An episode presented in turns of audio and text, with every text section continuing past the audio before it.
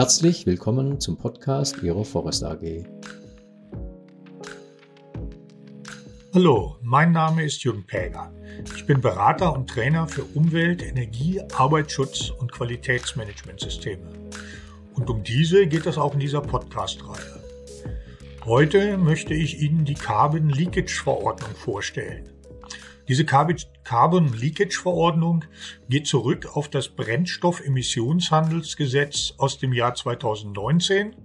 Dieses wird auch kurz BEAG genannt.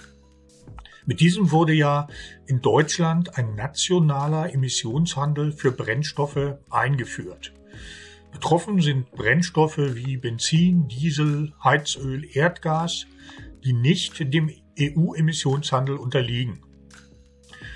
In erster Linie trifft das BEHG die Händler, denn die müssen, wenn sie solche Brennstoffe verkaufen, Zertifikate für das bei der Verbrennung entstehende Kohlendioxid erwerben. Aber die Händler werden die Mehrkosten ja auf die Brennstoffpreise umlegen. Und das war ja ursprünglich auch der Sinn der Sache, denn äh, man wollte die Nutzung fossiler Brennstoffe teurer machen, um einen sparsamen Umgang damit anzuregen beziehungsweise erneuerbare Energieträger zu fördern. Ja, aber eine solche Verteuerung hat unter anderem den Nebeneffekt, dass sie potenziell die Wettbewerbsfähigkeit von Unternehmen gefährdet, die in internationalen Wettbewerb stehen, oder das Unternehmen sich überlegen, dann doch lieber ihre Produktion in Länder zu verlegen, wo es keinen solchen nationalen Emissionshandel und damit keine solche Preisaufschläge gibt. Diese Verlagerung nennt man Carbon Leakage, weil der Kohlenstoff dann, äh, Kohlendioxid dann eben nicht mehr in Deutschland, sondern in anderen Ländern freigesetzt wird. Um das zu verhindern, wurde in dem BEHG der Bundesregierung eine Verordnungsermächtigung gegeben, erforderliche Maßnahmen festzulegen. Und genau das ist passiert mit der Carbon Leakage Verordnung, die am 21. Juli 2021 erlassen wurde. Diese enthält zunächst einmal einen Verweis auf finanzielle Unterstützung für klimafreundliche Investitionen, die eben oft auch zu einer Einsparung von fossilen Brennstoffen und damit geringeren Brennstoffpreisen führt. Da verweist die Verordnung allerdings auf bestehende Förderprogramme, enthält also nichts Neues. Neu ist dagegen die Möglichkeit, eine Beihilfe zu beantragen.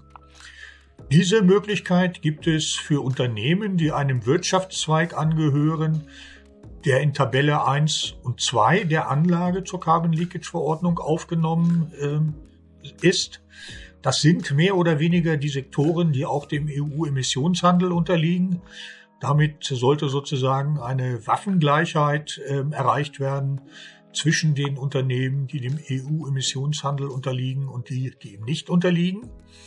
Und äh, daneben ist aber auch möglich, dass äh, auf Antrag von Unternehmenszusammenschlüssen oder Interessensverbänden Sektoren nachträglich anerkannt werden. Also, wer zu diesen Unternehmen gehört, kann beim Umweltbundesamt als zuständiger äh, Behörde einen Antrag auf eine Beihilfe stellen, muss dazu aber zunächst einmal Gegenleistungen erbringen. Die Antragstellung war schon möglich äh, ab dem Jahr 2021. Die Gegenleistungen treten 2023 in Kraft. Dann muss nämlich ein äh, seit dem 1. Januar 2023 betriebenes Energiemanagementsystem nach ISO 50001 oder ein Umweltmanagementsystem nach EMAS-Verordnung nachgewiesen werden.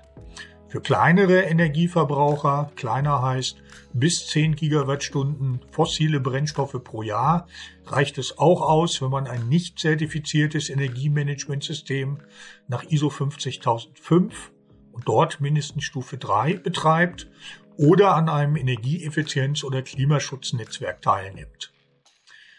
Weiterhin muss man Investitionen zur Verbesserung der Energieeffizienz durchführen, die im Rahmen des Energiemanagementsystems oder der Alternative identifiziert worden sind und wirtschaftlich durchführbar sind. Die Wirtschaftlichkeitsbewertung muss nach DIN EN 17463 aus dem Jahr 2020 durchgeführt werden, allerdings mit einigen besonderen Regelungen die man dann in der Verordnung selber nachschlagen muss. Die könnten Sie sich eh nicht merken, wenn ich sie hier erzähle. Ja, und die Investitionssumme für diese Investitionen muss ähm, übergangsweise für die Jahre 2023 und 2024 mindestens 50 Prozent, ab 2025 mindestens 80 Prozent der Beihilfesumme beantragen. Nachlesen in der Carbon Leakage Verordnung kann man dann auch, wie die Höhe der Beihilfe errechnet wird. Die hängt ab von der Emissionsmenge, von dem sektorspezifischen Kompensationsgrad. Er ist auch in der Anlage zur Carbon Leakage Verordnung aufgeführt und dem Preis der Zertifikate, der sich ja im Laufe der Jahre verändert. Die Antragstellung ist jeweils bis zum 30.06. des Folgejahres möglich. Für das Jahr 2022 muss der Antrag beim Umweltbundesamt also bis 30.06.2023 gestellt werden.